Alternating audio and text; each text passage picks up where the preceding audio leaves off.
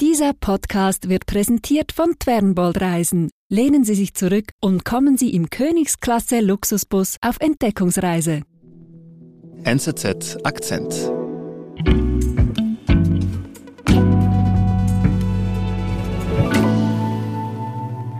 Auslandredakteur Marco Kaufmann-Bossert ist heute bei mir im Studio. Hallo Marco. Hallo Sebastian. Und Marco, wir sprechen heute über ein Thema, über das spricht man generell nicht wirklich viel vor dem Mikrofon, muss man sagen. Und zwar, es geht um Suizid. Und zwar geht es in dem speziellen Fall um den Suizid einer jungen Lehrerin. Marco, was ist denn da genau passiert? Genau, es geht um eine Primarlehrerin, wir nennen sie L, eine junge Lehrerin, nur 24 Jahre alt, frisch von der Uni.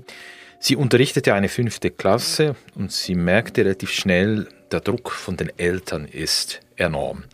Die schreiben eher Textnachrichten, sie rufen sie an, manchmal auch abends, am späten Abend, am Wochenende. Mhm. Und es kommen dann viele Vorwürfe. Das Kind sei vernachlässigt worden, emotional missbraucht. Irgendwann wird ihr der Druck zu groß. Sie nimmt sich im Juli das Leben im Materialraum ihres Klassenzimmers. Mhm. Und das ist nicht hier passiert, sondern im sogenannten Bildungswunderland Südkorea, wo Schülerinnen und Schüler zu den Besten der Welt zählen. Und der Suizid von Elle ist dort leider kein Einzelfall. Südkorea gilt als Vorzeigebildungsland. Doch nach dem Suizid einer jungen Lehrerin steht das Bildungssystem unter hohem Druck, sich recht zu fertigen, sagt Auslandredakteur Marco Kaufmann-Bossert. Ich bin Sebastian Panholzer.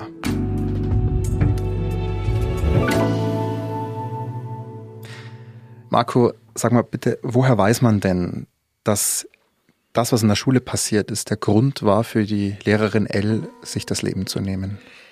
Ja, man hat ein Tagebuch gefunden. Darin schreibt sie über ihre Erfahrungen, ihre Erlebnisse an der Schule. Und ich habe mir ein Zitat äh, notiert, das, über das wurde breit berichtet. Und dort sagte sie, meine Brust fühlt sich so eng an ich kann nicht mehr atmen. Also es sind Worte eigentlich der Verzweiflung und ich habe mir dann auch versucht, ein Bild zu machen. Eben, ist es ein Einzelfall oder wie sieht das überhaupt aus in Südkorea? Und es gibt Zahlen vom Bildungsministerium und die zeigen, dass in den letzten fünf Jahren über 100 Lehrpersonen sich das Leben genommen haben. Oh, mhm. und eine Umfrage zeigt, dass jede dritte Lehrkraft schon unter Depressionen gelitten hat. Das ist dreimal höher als der Durchschnitt in Südkorea. Das zeigt, die Lehrkräfte in Südkorea sind am Anschlag. Was ist da los? Also wie konnte es denn zu so einer Situation in diesem Bildungswunderland, wie du sagst, kommen? Um das besser zu verstehen, bin ich nach Seoul gereist, also in die Hauptstadt Südkoreas. Ich habe mich dort mit Kim Soo-jin getroffen. Mhm. Wer, wer ist Kim Soo-jin? Sie ist auch Primarlehrerin 43-jährig. Sie unterrichtet eine fünfte Klasse in Incheon, das ist eine Stadt in der Nähe von Seoul. Ich treffe sie beim Lehrerverband. Mhm. Ich habe in Erinnerung, wie sie ziemlich leise spricht. Sie lächelt oft, sie ist sympathisch, offen und trotzdem weicht sie manchmal wieder bei einer Frage leicht zurück. Sie überlegt. Mhm. Also eigentlich eine sehr ruhige Person, die aber trotzdem bereit ist, über dieses schwierige Thema zu reden. Mhm. Und sie erzählt ja von ähnlichen Problemen, die sie erlebt hat, wie die junge Lehrerin L. Genau, und bei ihr ähm, war es eigentlich ein ganz konkreter Fall, der eine ganze, einen ganzen Rattenschwanz von Problemen ausgelöst hat. Und zwar war das in der Mensa der Schule vor ein paar Monaten. Ein Schüler hat getobt, er hat mit Pouletknochen um sich geworfen. Sie ist dazugestoßen, interveniert, äh, hält den Schüler fest und nimmt ihm den Teller weg. Mhm. Und das hatte dann aber Konsequenzen. Also für mich hört sich das jetzt im ersten Moment so ein recht übliches Verhalten an für eine Aufsichtsperson, oder? Ja, das könnte man meinen, war auch meine erste äh, Reaktion, aber in Südkorea läuft das anders. Die, die Eltern haben sich dann wahnsinnig aufgeregt und haben die Lehrerin angezeigt. Okay. Ähm, und zwar, sie, sie habe den Sohn, ihren Sohn, unbotmäßig diszipliniert und am Essen gehindert, so der Vorwurf. Mhm. Und Schließlich wurde daraus der Vorwurf der Kindsmisshandlung, sage ich jetzt, konstruiert. Mhm. Sie musste vor Schulbehörden vortragen und sie wurde suspendiert. Mhm. Sie konnte also nicht mehr länger unterrichten. Also so ein Fall, ich sag mal, wenn du jetzt mir erzählt hättest, sowas wäre in den USA passiert, dann geht es gleich um Kindesmisshandlung. Ich hätte es dir abgekauft. Jetzt in dem Fall muss ich sagen, Kindesmisshandlung, wenn sie eingreift, weil sie beim Essen mit Essen um sich werfen. Also ich sehe, das ist ein bisschen unverhältnismäßig, oder? Genau, also dazu muss man wissen, es gibt ein Gesetz seit 2014, das eigentlich Strafen regelt bei wirklicher Kindesmisshandlung. Mhm. Das Problem ist jetzt offenbar, dass dieses Gesetz quasi benutzt wird, um gegen Lehrkräfte vorzugehen. Also die, mhm. seit dieses Gesetz beschlossen wurde, hagelt es an Klagen von Eltern gegen Lehrkräfte. Das ist mir da eine Zahl, die ich mir notiert habe. 2021 gab es 45.000 Anzeigen gegen Lehrpersonen. Das ist dreimal so viel wie vorher, als man dieses mhm. Gesetz noch nicht gekannt okay. hat. Äh, ich kann mir vorstellen, dass sich da kaum eine Lehrperson mehr wirklich traut einzugreifen. Und wenn sie es dann doch tun, wie Kim, also sieht man ja, was ihr passiert ist. Also schwierig. Das ist das Problemmoment. Also viele sagen, okay, ich lasse es laufen, das ist mir zu riskant, ich will nicht eine Klage am Hals haben. Das sind die einen, die sich wirklich zurückziehen. Mhm. Und dann gibt es andere, die sagen, das kann doch nicht so sein. Es gibt dann auch Lehrerinnen und Lehrer, die sich jetzt halt organisiert haben oder organisiert waren und jetzt Proteste organisiert haben. Du hast auch ein sehr interessantes Video mitgebracht. Wenn ich mir Proteste vorstelle, dann habe ich so ein bestimmtes Bild im Kopf. Ich kann mir vorstellen, wie viele. Aber so Proteste in Südkorea, das hatte ich nicht im Sinn. Also es schaut alles sehr geordnet aus. Ja, das, das wirkt absolut so. Also sind dann Tausende, die, die vielleicht äh, auf der Straße sind, auf der Straße ähm, sitzen, sehen wir da. Sie halten alle das gleiche Schild hoch. Blaues Schild mit, mit weißer Aufschrift. Weißt du, was da drauf steht? bei einem, was ich gesehen habe, im, im Sinne von jetzt, jetzt reicht, es kann so nicht weitergehen. Mhm. Also es braucht Änderungen jetzt, irgendwie sowas. Mhm. Sie wollen auf die Probleme im Bildungswesen aufmerksam machen und nicht, wie sonst häufig bei Arbeitsprotesten, kürzere Arbeitszeiten oder mehr Lohn oder so, mhm. sondern sie sagen, es geht eigentlich jetzt wirklich um den Berufsstand, der gefährdet ist. Mhm.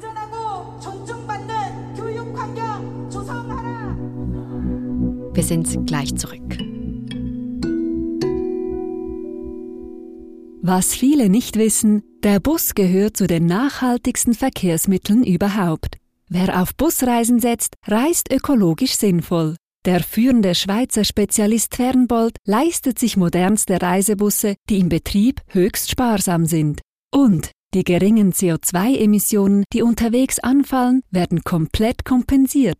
So reisen Sie mit Fernbold 100% klimaneutral.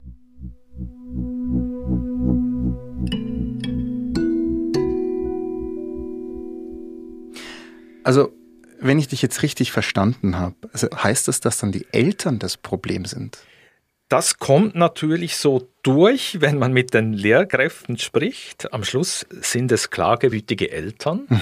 Und ich bin dann zur Elternvereinigung gefahren, einer nationalen Elternvereinigung, auch in, in Seoul. First of all, thank you.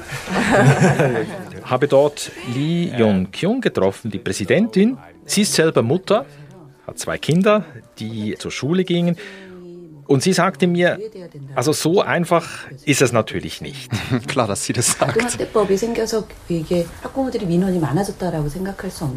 Sie haben mir so ein bisschen den Kontext geschildert, halt, dass die Ausbildung in Südkorea einen extrem hohen Stellenwert hat. Akademische Bildung gleich Status, gleich Sozialstatus. Also mhm.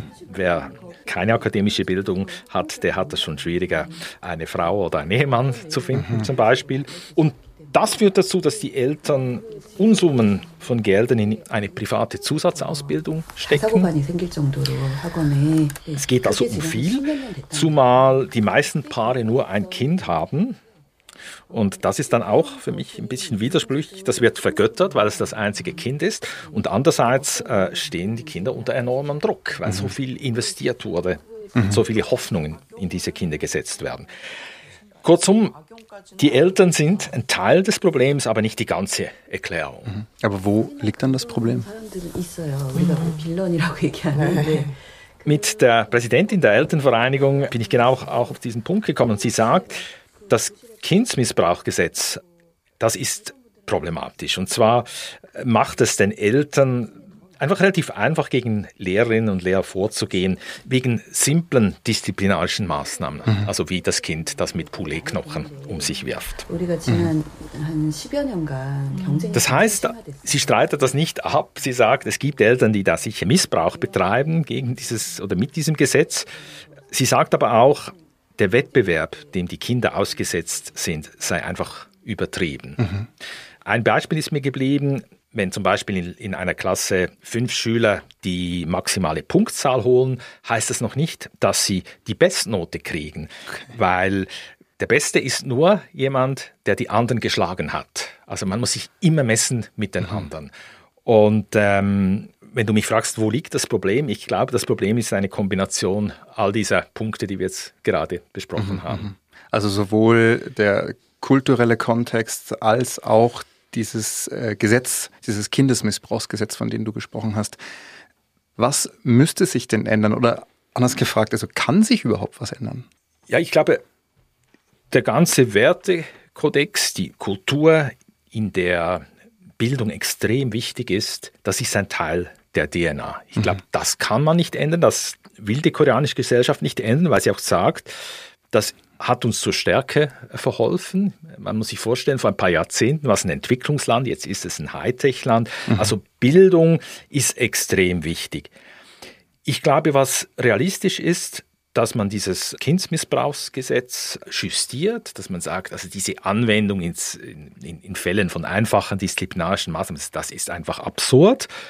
Und was vielleicht auch realistisch ist, dass man das Kräfteverhältnis im Klassenzimmer nochmal anschaut. Mhm. Man muss sich vielleicht vergewissern, dass Lehrpersonen früher quasi eine absolute Autorität waren. Es, es, gibt diese Redensarten koreanisch, nicht mal auf den Schatten eines Lehrers sollst du treten. Mhm. Und jetzt werden sie plötzlich zum Sündenbock und zum schwachen Glied im Bildungssystem. Mhm.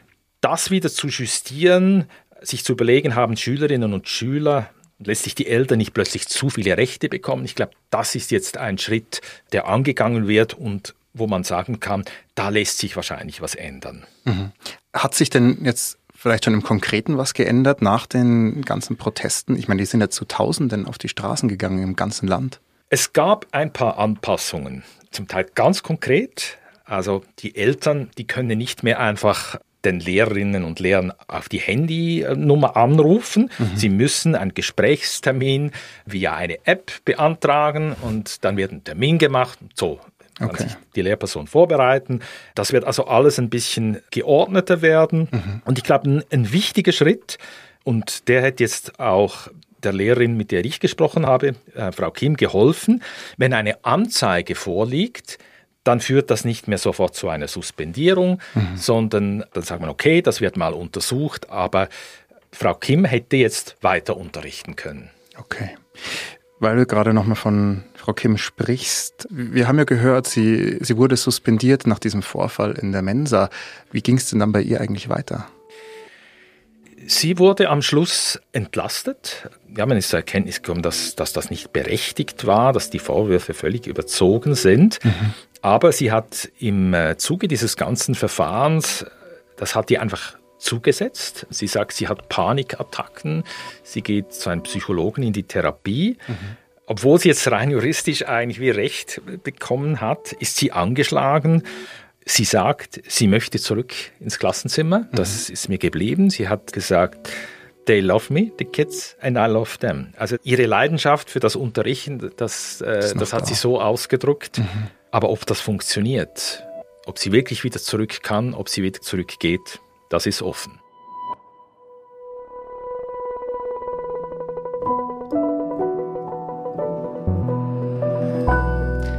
Lieber Marco, vielen lieben Dank für diesen Einblick nach Südkorea. Bitteschön, Sebastian. Das war unser Akzent. Produzentin dieser Folge ist Alice Grandchamp. Ich bin Sebastian Panholzer. Bis bald.